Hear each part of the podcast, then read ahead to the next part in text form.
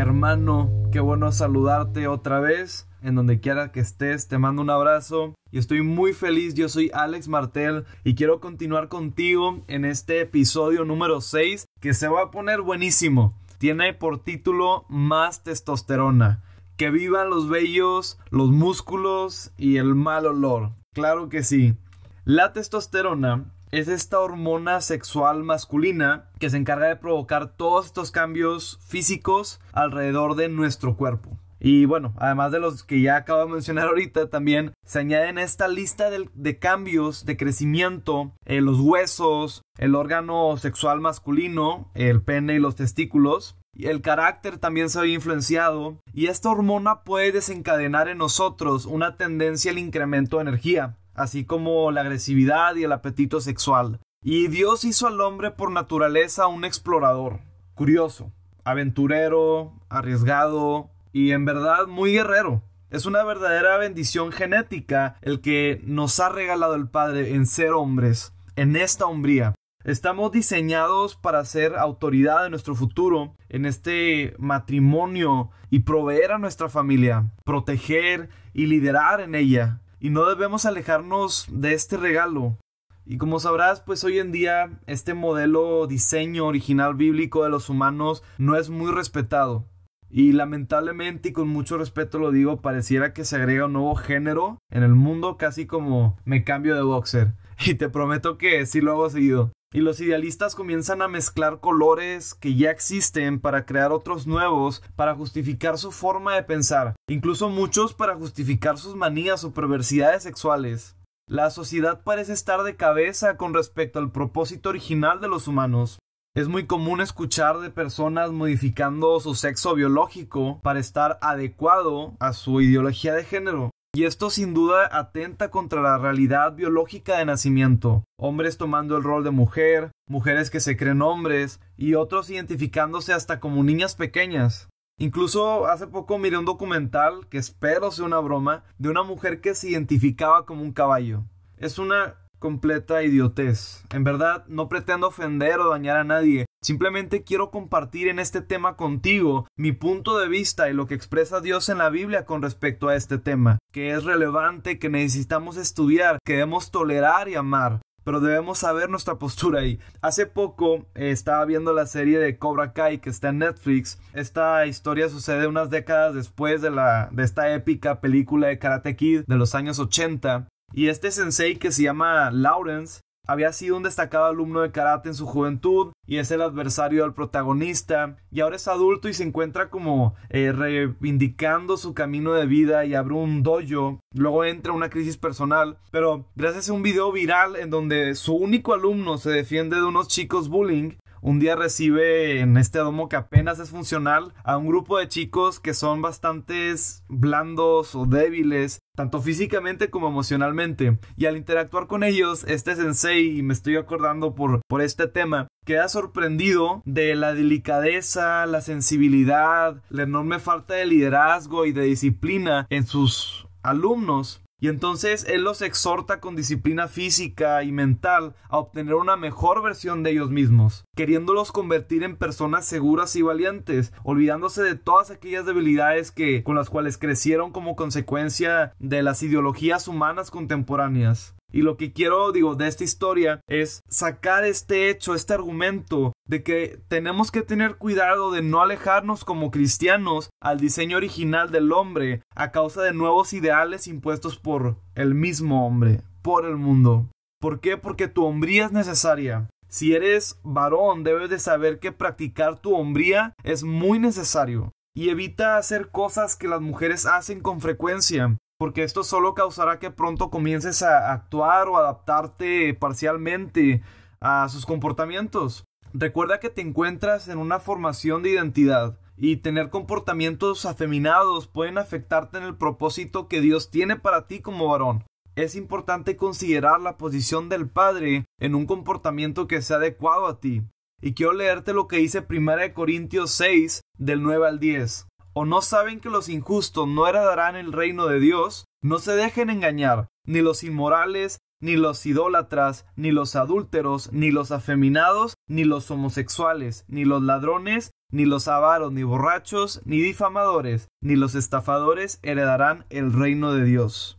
Desde el inicio de la creación, Adán y Eva tenían diferentes roles y a su vez se complementaban con excelencia. Y hoy en día el fundamento es el mismo. El hombre tiene características biológicas distintas a las de las mujeres, y esto les permite a cada uno cumplir con un rol específico. Y te recomiendo mucho leer los libros de Forjado por el Padre y Salvaje de Corazón del autor que ya he mencionado antes, John Eldridge, porque las considero como obras maestras que te ayudan a este camino de masculinidad y afirman toda afectación que tuviste desde niño para que te puedas sentir como varón. También nos ayuda a reconocer esta naturaleza salvaje y nuestra posición como hijos amados de nuestro Padre. Así que una buena recomendación es que durante tu adolescencia y juventud tengas relaciones muy limitadas con las chicas. Trátalas solo cuando sea necesario y además como si fueran tus hermanas, siendo ese nuestro límite en todos los sentidos. Y es algo que dice la Biblia. Trata a las mujeres mayores como lo harías con tu madre y trata a las jóvenes como a tus propias hermanas, con toda pureza. Esto lo dice en Timoteo 5.2 es en esta comunión entre machos alfa donde la mayoría de las veces podemos identificarnos porque tenemos problemas similares y formarnos entre nosotros porque tenemos una alta probabilidad de estar pasando por las mismas complicaciones físicas y emocionales. Y es en esta convivencia de hombres en donde aprendemos a resolver problemas como tales. Y esta es una habilidad muy necesaria para luego escalar las situaciones que como joven y adulto vas a requerir una experiencia previa de cómo solucionar los problemas. Entonces, dicho lo anterior, quiero invitarte a seguir una serie de consejos, son muy pocos pero quiero que los practiques para aumentar tu hombría a lo largo de tu juventud. Es algo que yo te recomiendo hacer para que vayas afirmando esta identidad de hombre que Dios te ha dado. Y vamos a empezar con algo básico. El punto número uno es haz ejercicio.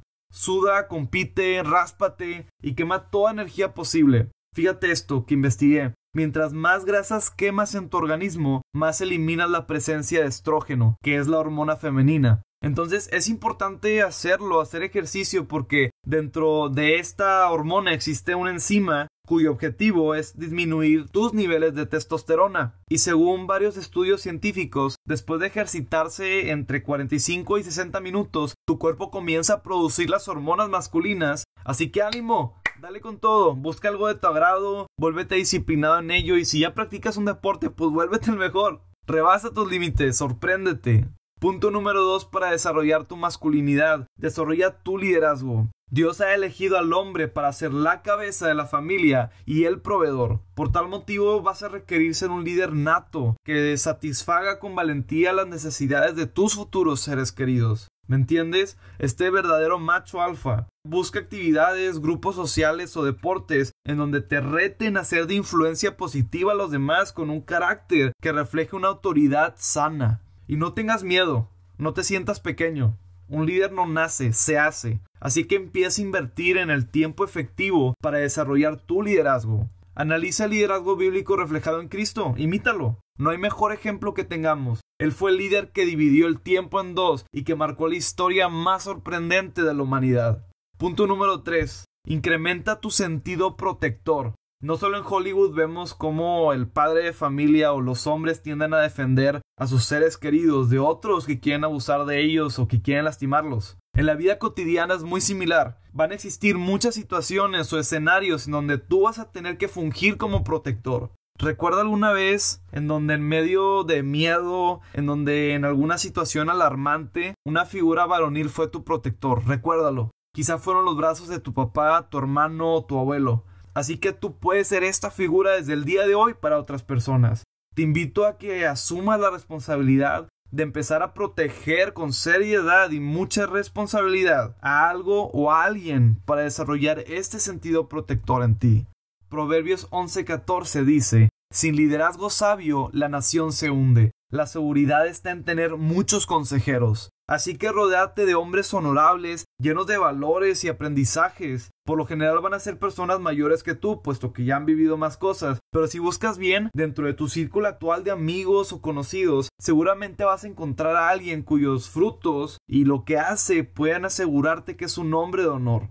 Y aléjate de todas aquellas personas que esta definición de honor esté relacionada con el dinero, con la fama, con la popularidad, con lo ilegal o influencia por medio del miedo sobre otros. De veras, no van a llegar muy lejos antes de que caigan en su propia necedad, te lo garantizo. Personas de honor, honorables, con valores. Y punto número 5. Busca el buen consejo. Quiero enfatizar en este punto que cuando te surja alguna duda de cualquier tipo, busques el buen consejo de un hombre que sus fundamentos estén arraigados en Cristo. Créeme, es solo este tipo de personas que va a poder ayudarte a darte una respuesta que tú necesitas y influenciada en la palabra que es la mejor fuente que podemos tener, que es verdadera y que está llena de sabiduría, que va a guiarte por el buen camino. Si buscas respuestas en lugares equivocados, solo vas a provocar que más tarde te des cuenta de tu error e incluso que pagues las consecuencias por ello. No cometas esta equivocación tan común. Los consejos baratos salen caros. Y habiendo visto estos cinco puntos, yo quiero animarte a que los practiques para que vayas desarrollando tu hombría desde esta etapa de tu vida, pero sobre todo que tomemos como nuestro ejemplo máximo a Cristo. Te espero en el siguiente capítulo.